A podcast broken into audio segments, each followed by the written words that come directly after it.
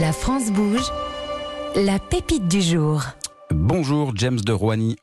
Bonjour Aurélien Fleureau. Merci à vous d'être euh, en, en, studio avec nous. Vous êtes donc le président de Green Gen Technologies basé à Toulouse. Vous êtes engagé hein, dans la conception éco-responsable. Mais moi, je n'en dis pas plus. C'est à vous, c'est le moment du pitch. Vous avez une minute pour nous présenter votre entreprise. Merci beaucoup. Donc, GreenGen Technologies est une start-up euh, fondée en décembre 2017, mais on travaille depuis euh, deux ans avant cela. Et nous avons dépensé à date 1,6 million d'euros pour produire une bouteille à destination des vins, spiritueux et cosmétiques, euh, éco-conçus et qui ne pèse aujourd'hui que 80 grammes et bientôt 40, euh, contre 400 grammes à 1 kg parfois euh, pour le verre. La bouteille est en composite de fibres de lin avec un liner alimentaire en PET recyclé pour les vins et en PLA qui est un plastique bio, un bioplastique pour les spiritueux. Elle est ultra légère, ultra solide, elle a un poids carbone très réduit et notre objectif est de produire 30 millions de bouteilles d'ici 3 à 4 ans, soit seulement, que les verriers ne s'inquiètent pas, 0,2% des bouteilles utilisées par les vins dans la simple Europe. Nous sommes euh, connus comme étant le segment haut de gamme euh, de, ces de ces contenants alternatifs. On parle de bouteilles en papier, de bouteilles en pulpe, en carton, en PET ou en canette. Voilà.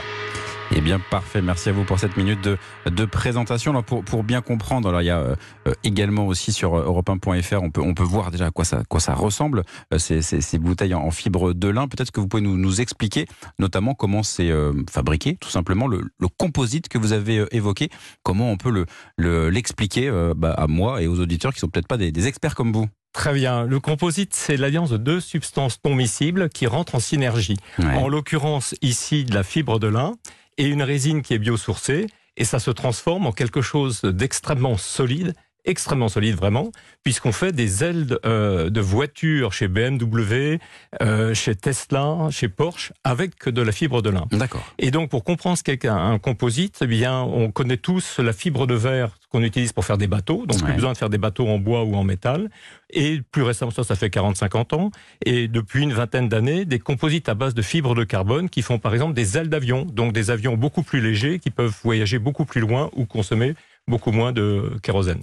Très bien, donc c'est effectivement cette, cette logique de, de, de, de légèreté. Hein. 40 grammes, l'objectif là pour l'instant c'est 80, c'est déjà déjà très léger, mais donc de, de solidité pour bah, évidemment euh, garantir euh, que la que la bouteille ne va pas se casser en, en 5 minutes, évidemment. Voilà, et notre présence à Toulouse, nous euh, c'est pas tout à fait euh, un hasard puisque nous sommes très proches d'Airbus et de tous les fournisseurs d'Airbus qui travaillent intensément la fibre de carbone. Et donc, on, nous avons développé avec eux, ou avec certains d'entre eux, des technologies qui nous permettent de faire cette bouteille, qui paraît toute simple ici, toute légère, mais qui euh, euh, a demandé tout ce travail, finalement quasiment 7 ans de travail. Effectivement, et donc que l'on peut imaginer pour des vins et d'autres types de, de, spiritueux. Oui, vins spiritueux sans aucun doute. Je vois écrit euh, cognac sur l'une des bouteilles. Oui, c'est ça. Donc c'est notre premier client, je lui suis très reconnaissant, c'est le cognac A de Fussigny, qui est très éco-responsable, qui nous a fait confiance et qui nous a permis de, de, de lancer la bouteille. Et puis nous avons la chance d'être accélérés par le groupe LVMH depuis ouais. bientôt 18 mois. Et donc ça nous un aide. Un petit groupe qui vous aide. Oui, un petit groupe. voilà. On a cité, euh, du moins Gérard a cité euh, Bernard Arnault tout à l'heure. Ouais. Et évidemment, sans des groupes comme ça, enfin c'est absolument formidable pour le, le développement de, des produits français, des produits haut de gamme, des vins et spiritueux, mais de plein d'autres choses. Donc j'ai parlé de cosmétiques. Il y a aussi cette euh, cette possibilité là. D'accord. Et puis je ne peux pas le révéler ici, mais un très grand groupe très prestigieux à Bordeaux qui va démarrer bientôt. Bon, bah ce sera l'occasion peut-être de, de, revenir. Comme souvent, on aime bien prendre des nouvelles des, des invités de de la France Bouge. Alors je me tourne maintenant vers euh, Nathalie Carré de la CCI. Bonjour Nathalie. Bonjour Aurélien, bonjour tout le monde. Merci bonjour. à vous d'être avec nous. Comme tous les jours, vous avez euh, une, une, démarche éco-responsable, on vient de, de l'entendre euh, avec notre, notre invité qui, qui souhaite euh, bah, la conserver hein, tout en euh, produisant plus pour faire face euh, à une demande croissante. Et là, forcément, Nathalie, eh bien, vous avez une idée. Eh ben certes, oui, effectivement, la France est le premier producteur mondial de lin et de chanvre, parce que je sais que c'est une fibre qui vous intéresse aussi. Mais et 80% de notre production part en Asie. Alors heureusement, la filière reprend des forces. Les projets d'utilisation du lin en France se multiplient, des usines renaissent, des collectifs se mettent en place. Bref, les signaux sont au vert pour votre production. Mais tout se passe dans le nord de la France, Normandie, Haute-France principalement. Alors je sais, quand on habite Toulouse, hein, le nord, ça peut paraître un peu froid, mais pour participer à cette vallée du lin, il est peut-être utile d'être sur place au milieu des acteurs et des collectivités qui aident cette filière à grandir. Au passage, le chanvre pousse au même endroit. Comme c'est une filière qui vous intéresse, vous feriez d'une pierre deux coups. Et assembler à côté de vos partenaires de filature et de tressage, d'un point de vue écologique, c'est quand même mieux. Et surtout dans l'esprit des clients, c'est sûrement plus logique. Par ailleurs, si votre développement avec LVMH se profile comme vous le voulez et on vous le souhaite, et que les ventes augmentent, vous allez peut-être devoir accompagner les cultivateurs de lin vers la vente en France pour augmenter le volume des approvisionnements disponibles. Et pour cela, il faut rassurer ces cultivateurs.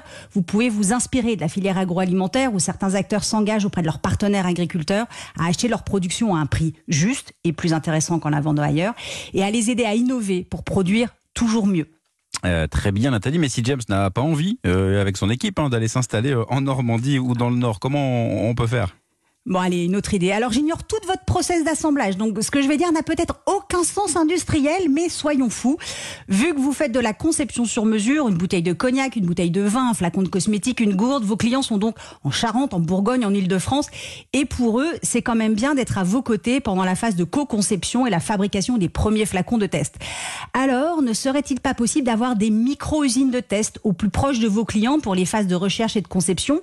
Ça vous permettrait d'avoir une sorte de pied à sur les territoires, une sorte d'incubateur de flacons éco-responsables, ou d'ailleurs, vous pourriez peut-être accueillir d'autres acteurs complémentaires avec lesquels de nouveaux projets pourraient voir le jour.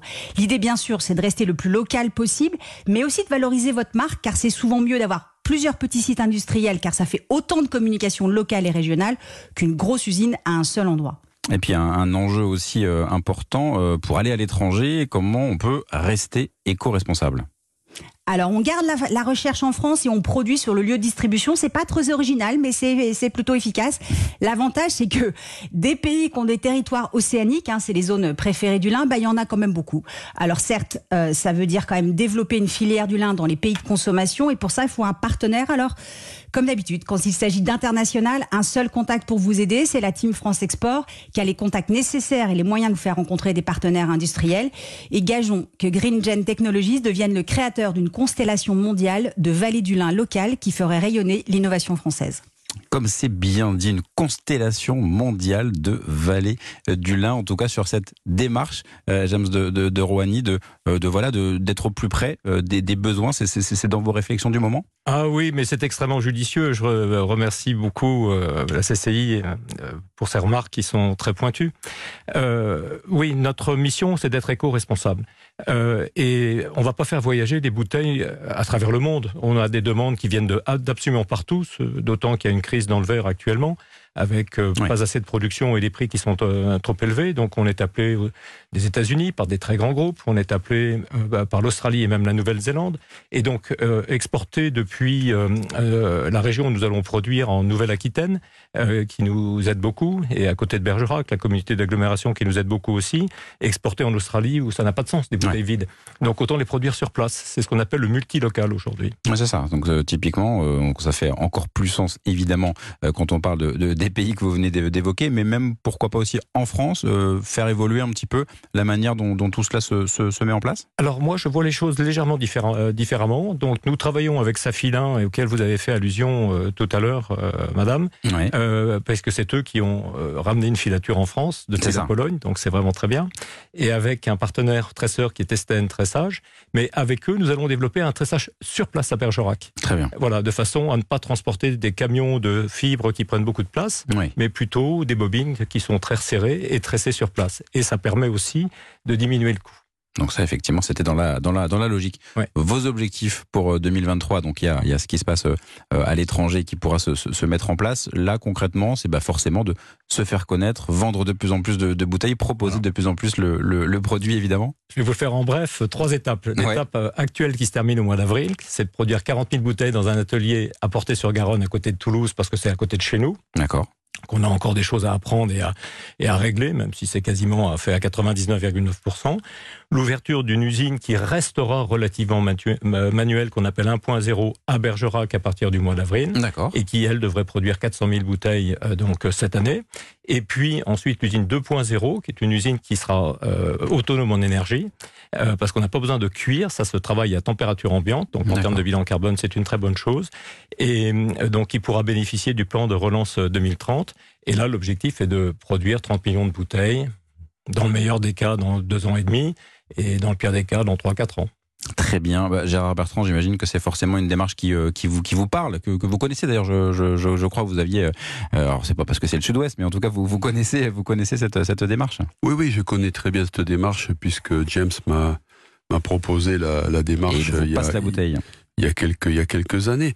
En fait, euh, le challenge pour James, c'est maintenant, c'est de passer en stade non plus projet, mais de, délivrer. Il a commencé avec le cognac. Ouais. Moi, je lui souhaite du succès. Aujourd'hui, il y a une demande de packaging alternatif euh, sur certains marchés. Comme il le dit, euh, il va pas prendre le marché des verriers puisque le, le, verre, c'est fait avec du sable, c'est aussi un produit. C'est un produit qui, aujourd'hui, subit les aléas du marché puisqu'il faut beaucoup d'énergie pour faire du verre. Eh oui. Mais moi, je crois aussi au packaging alternatif comme ça parce que ça a du sens. Alors, c'est plutôt premium parce qu'effectivement, euh, ça coûte cher de faire ça, etc. Mais demain, ça va se, se vulgariser. Et, et puis, euh, la graine de laine, il faut juste savoir que la graine de laine, depuis l'Antiquité, c'est très très bon pour la santé. Moi, je mange souvent des graines de laine. Euh, c'est un, euh, un, oléagineux. Et en plus, c'est un produit qui est anticancérigène. Donc, le lin, c'est vraiment l'un des oléagineux qui est, le, qui est le meilleur sur la planète. Donc, en fait, cette démarche, elle est vertueuse. Et puis, euh, et puis euh, il faut... Euh, vous savez, 50% des nouveaux produits qu'on va avoir dans 10 ans n'existent pas encore. Et, et, la filière vin, elle est très traditionnelle. Elle a eu le bagging box il y a, il y a 20 ans. On a vu le succès du bagging box pour les vins de tous les jours. Et je pense qu'il y a, il y a des sujets à creuser sur des packaging alternatifs. Et je, je suis d'accord avec James que ça va quand même être plutôt ciblé sur des produits très qualitatifs et haut de gamme au début, mhm. euh, parce que cette démarche innovante, euh, ben, elle correspond aussi à une démarche entrepreneuriale de vignerons qui veulent un peu changer les codes effectivement changer les codes, continuer sur ces innovations, ça fait partie des, euh, de, de, de la logique. Avec, euh, est-ce qu'on peut déjà euh, annoncer le, le, prochain Non, après le cognac, c'est c'est pas encore, il n'y a rien d'officiel. Oui, il n'y a rien d'officiel, mais c'est dans le vin. Bon, je, je démarre sur des vignobles que je dirige moi-même, des histoires de bien tester les choses. Donc ça, c'est un vignoble qui est à Bergerac, qui s'appelle le vignoble des Verts d'eau, maison Westman, que connaît bien Gérard. Euh, je profite quand même, je ne peux pas me retenir de remercier Gérard, parce que Gérard, il y a quelques années, euh, m'a dit, ça m'intéresse beaucoup, mais James, c'est beaucoup trop cher. euh, et ensuite, c'était le challenge à, relever. Et ensuite, euh, LVMH m'a appelé et m'a dit c'est très bien, mais c'est beaucoup trop cher. Comme quoi. donc, on voilà. Et donc, on a réussi à diviser le prix par deux et demi par rapport à ce qui était annoncé à l'époque. Ah oui. Et là, nous allons le diviser par trois dans à l'horizon de 18 mois. Bah, je vais euh, remercier euh, Nathalie Carré évidemment euh, comme d'habitude et puis bah, on, va rappeler que si vous aussi vous êtes une pépite, une future pépite, vous avez envie de venir pitcher votre projet d'entreprise ici sur Europe 1 à la France Bouge, et eh bien Nathalie, il n'y a qu'une seule adresse. Et oui, et c'est E1-La France Bouge à europe et promis juré, Solène Godin, Charlotte Barricon et moi, on lit toutes les candidatures reçues.